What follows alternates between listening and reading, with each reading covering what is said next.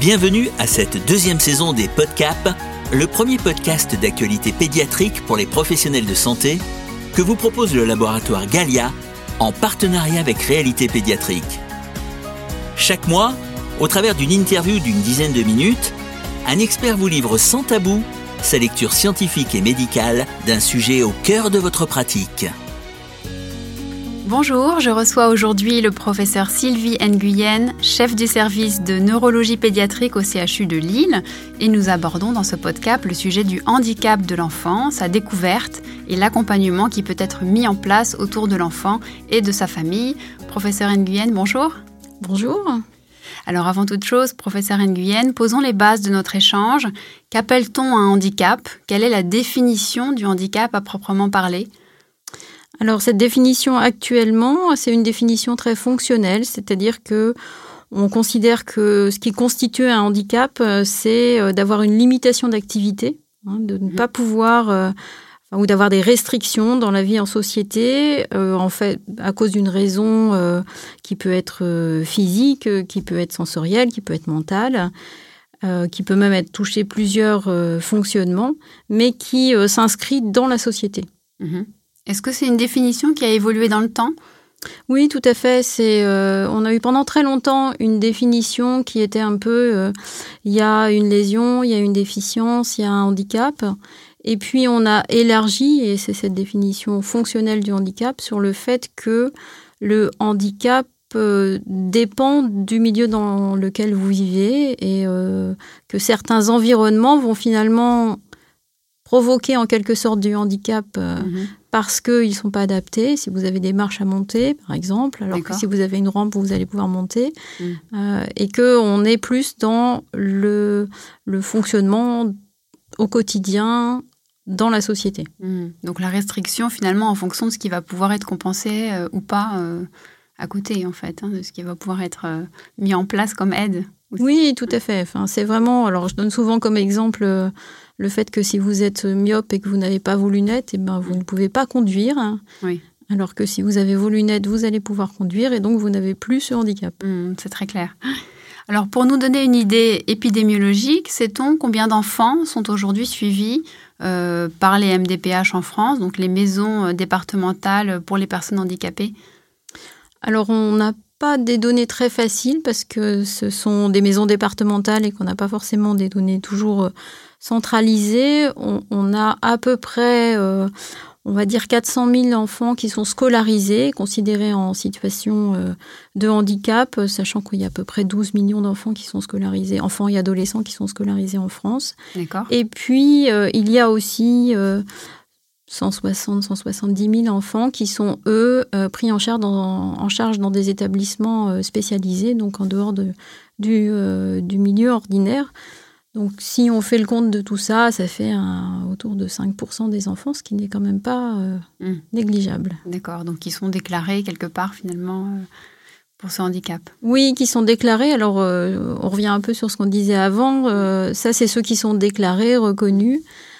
et finalement, on peut aussi avoir une approche plus populationnelle du handicap en essayant de se dire ben, combien y a-t-il de personnes qui ne peuvent pas faire telle ou telle activité? Ce qui supposerait de faire des enquêtes euh, mm. beaucoup plus complexes euh, dans des populations. Mais c'est mm. deux manières un peu d'approcher euh, l'épidémiologie du handicap. Mm, très bien. Alors les pédiatres, les médecins généralistes qui nous écoutent sont amenés à suivre des enfants souffrant de pathologies qui, à un moment donné, peuvent induire un handicap hein, chez cet enfant. Mais finalement, est-ce qu'il y a pour le praticien une véritable annonce du handicap aux parents? Alors il y a des annonces de maladies mais effectivement, l'annonce du handicap, souvent, euh, c'est un constat partagé qu'on va faire euh, devant les difficultés de l'enfant. Et je dirais, euh, il faut à la fois être dans l'attention, dans l'écoute et ne pas nier qu'il y a des difficultés, mais aussi laisser l'enfant se développer et l'accompagner au fur et à mesure du temps. Donc, la difficulté de l'annonce, c'est de ne pas faire d'annonce prédictive. Oui en se disant bah, cet enfant, euh, jamais il fera ça. Euh, mm. Parce que finalement, d'abord, on, ne sait pas toujours. D'accord. Et puis, euh, je pense que c'est important d'accompagner aussi les progrès de l'enfant, mais aussi un moment de savoir dire bon bah là il y a une difficulté. Donc trouver le bon équilibre entre reconnaître qu'il y a des difficultés sans trop les anticiper non plus. Mhm. Et à un moment donné, voilà, trouver cette reconnaissance euh, dont vous parlez. Alors justement, d'un point de vue social, le handicap trouve une reconnaissance dans sa déclaration. Est-ce que vous pouvez nous expliquer quand et comment se fait la démarche de déclaration du handicap et auprès de quel organisme? Alors, vous l'avez cité tout à l'heure, hein, c'est la, la, maison départementale des personnes handicapées qui peut être saisie euh, par le patient, par sa famille, euh, par un professionnel de santé, enfin qui va être concerné mhm. euh, par euh, n'importe quelle personne qui peut être le représentant légal de cette personne. Il y a un dossier à constituer avec euh, un certain nombre de papiers administratifs. Donc la constitution d'un dossier MDPH, c'est une compétence en soi, on va dire. Ce dossier devra être complété par la famille et appuyé par des rapports médicaux, euh, des certificats, des évaluations. Mm. Et euh, c'est à partir de ces évaluations et de ce certificat euh, qu'il faut remplir de façon la plus appropriée possible que la MDPH pourra prendre une décision par rapport aux demandes mm. de soutien. Donc ça veut dire que le médecin traitant ou médecin généraliste ou pédiatre est forcément partie prenante de cette déclaration, enfin contribue à la constitution de ce dossier. Oui, on a besoin euh, toujours d'un certificat médical. Alors ce certificat euh, de demande de MDPH, il est très orienté, comme on l'a dit au début, sur les vraies limitations mmh. fonctionnelles. C'est-à-dire qu'on va euh, devoir dire est-ce que l'enfant est capable ou la personne est capable de se repérer dans le temps, est capable de s'habiller. Mmh. Il est très descriptif finalement des difficultés actuelles et quand même aussi un petit peu à venir, puisqu'on demande d'avoir une idée un peu si on est dans une période de stabilité, s'il faut anticiper euh, sur des aggravations, par exemple. D'accord. Et alors, quels sont les critères sur lesquels s'appuie la MDPH pour cette évaluation? Alors, il y a des critères euh, à la fois médicaux, hein, de, euh, qui vont être donnés par le certificat médical, et, puis qui sont des critères aussi un peu fonctionnels. Et la MDPH va aussi évaluer un peu l'impact à la fois euh, sociale, environnementale, euh, toujours avec cette perspective évolutive. Hein. Mhm. Donc, euh, pour cela, il y, a, il y a un document qui s'appelle le guide barème, qui fait un certain nombre de pages et qui décrit assez précisément chaque situation mhm. en donnant un pourcentage de gravité, en quelque sorte, pour évaluer le mhm. degré de handicap. Très bien, c'est très clair. Alors, une fois ce handicap reconnu, il faut évoquer maintenant sa prise en charge. Est-ce qu'on pourrait commencer par l'école? Le débat euh, concerne l'intégration dans le système scolaire classique ou la prise en charge dans des établissements spécialisés. Hein, c'est l'éternel débat. Qu'en est-il vraiment en pratique euh, dans ce que vous constatez? Alors, en pratique, alors on est passé de l'intégration à l'inclusion maintenant. Donc, euh, l'idée, effectivement, est d'inclure d'inclure les enfants et on est dans cette démarche plutôt, plutôt d'inclusion. Euh, qui euh, fait débat pour essayer de répondre au mieux aux besoins des enfants. Mhm. Alors, ce qui est, euh, ce qu'on constate, c'est qu'en fait, le, le, système, sortir du système scolaire ordinaire, c'est difficile d'y revenir après. Donc, c'est quand même une voie qui, qui voilà, qui est une voie. C'est un choix euh, qui, a, qui induit des conséquences après. Voilà, c'est pas un choix forcément temporaire mmh. et euh, qu'on est maintenant actuellement plutôt dans essayer de d'inclure l'enfant avec son handicap, avec cet aspect qu'on a évoqué depuis le début, c'est-à-dire est-ce que l'environnement est adapté et en quoi l'environnement peut diminuer ou augmenter euh, le handicap avec l'idée qu'un enfant avec son handicap, il est aussi bien avec les enfants de son âge, euh, avec ses pères, euh, et que c'est une forme aussi euh, d'apprendre la diversité pour les enfants qui, eux, n'ont pas de handicap. D'accord. Et alors, si on regarde finalement l'option donc système scolaire classique ou établissement spécialisé, est-ce qu'on peut, est-ce que vous pourriez donner un petit peu les avantages et inconvénients de chacune des solutions euh, pour l'enfant, euh, évidemment, concerné en priorité? Alors, L'avantage principal qu'on voit quand les enfants vont dans des systèmes scolaires plus spécialisés ou des établissements médico-sociaux, c'est-à-dire qu'ils sortent du système scolaire ordinaire, mmh. c'est d'avoir des professionnels plus formés à la prise en charge du handicap, d'avoir des projets de de scolarisation ou des projets éducatifs plus adaptés à leurs euh, capacités. Euh, et euh, on, voit quand même des enfants qui parfois sont plus à l'aise quand ils sont dans, sortie du système scolaire ordinaire que quand ils y sont. Mais encore une fois, je reviens toujours un peu sur la même idée que ça dépend comment ils sont acceptés, intégrés, inclus euh, dans une classe mhm. et on voit des enfants qui sont parfaitement inclus dans une classe, euh, qui ont euh, leurs copains, qui sont, mhm. et qui sont contents d'aller à l'école et, c'est le, c'est le point majeur, c'est se dire, faire en sorte qu'ils soient contents d'y aller le matin. D'accord. Donc, si un enfant est déjà dans une école classique, on va dire, ne pas le couper de cet environnement qui lui est favorable. Oui, ne pas le couper. Euh, et puis, euh, on peut adapter beaucoup de choses dans une classe euh, ordinaire, à condition d'adapter aussi les demandes qu'on va faire à l'enfant.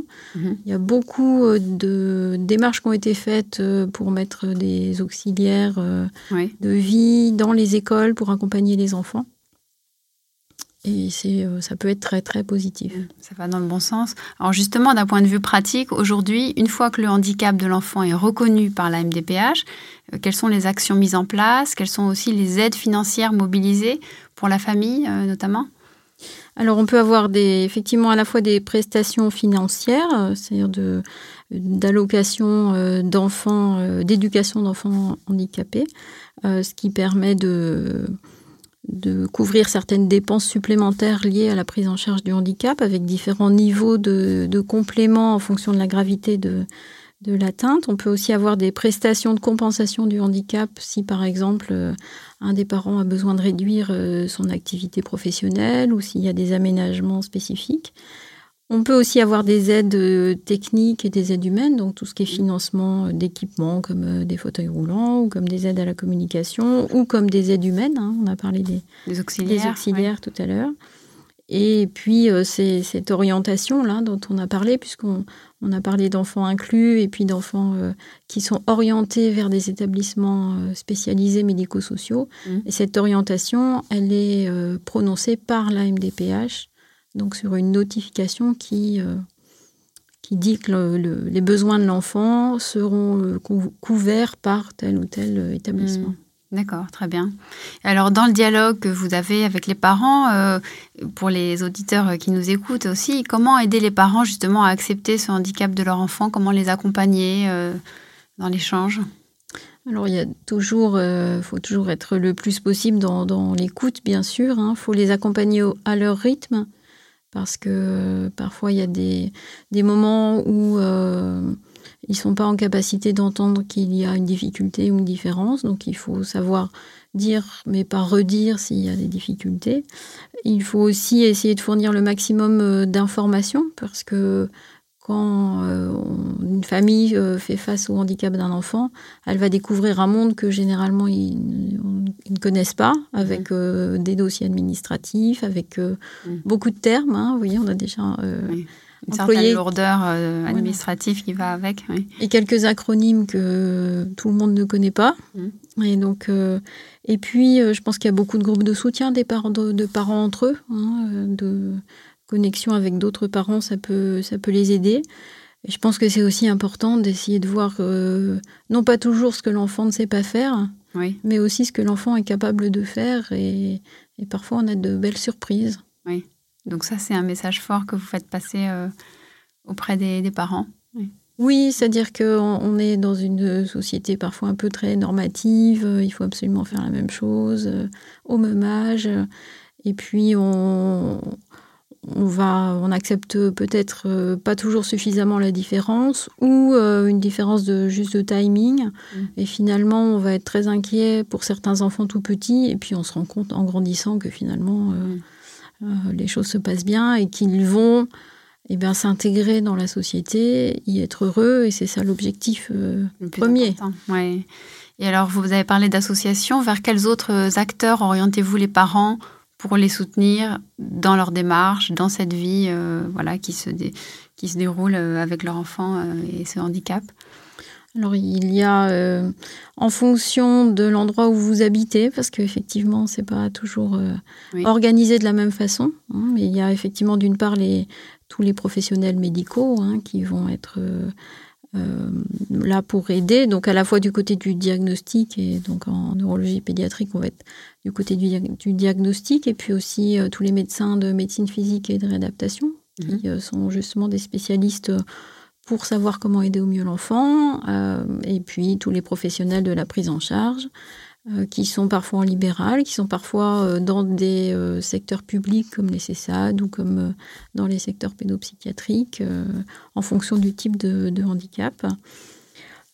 et puis, on a souvent quand même beaucoup d'aide d'assistantes sociales, parce que le côté administratif est quand même souvent complexe.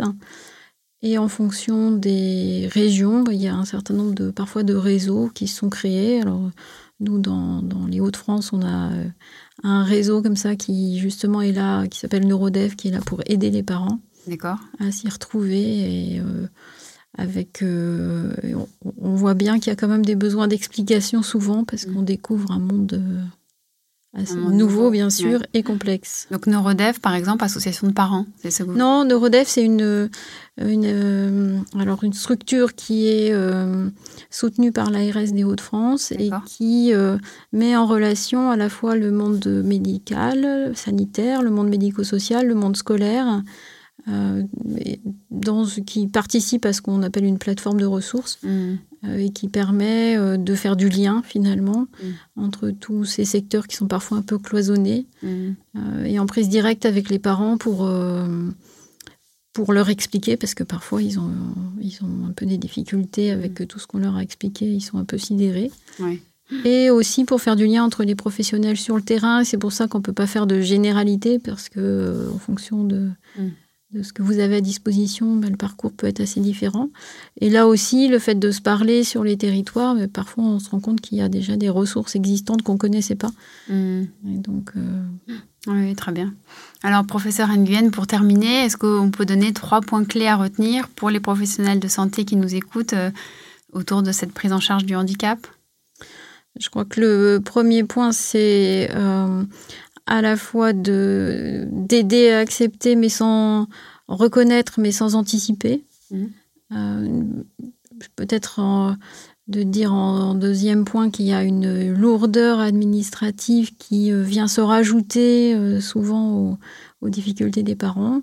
Et puis le point plus important, c'est de voir l'enfant tel qu'il est et de savoir l'aimer tel qu'il est sans toujours regarder ce qu'il n'est pas. Et avec toute sa richesse.